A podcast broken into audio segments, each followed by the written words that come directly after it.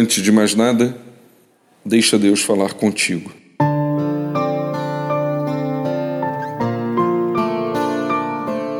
O melhor que você tem a fazer é diminuir todo o volume para ouvir a voz de Deus. Há muitos sons e ruídos que tumultuam a alma e distraem o coração.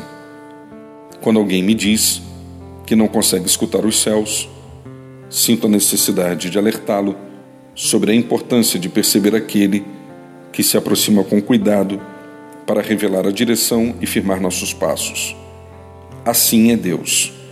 Leal a si mesmo, não se esconde. Reside nele o compromisso de falar com cada um de nós. Ele o faz de diferentes formas e momentos, para que possamos ouvir suas orientações, acolher suas advertências e experimentar seu amor. Esteja disposto a escancarar os ouvidos para saber o que os céus têm a dizer. Como considerou o autor bíblico, ele falará.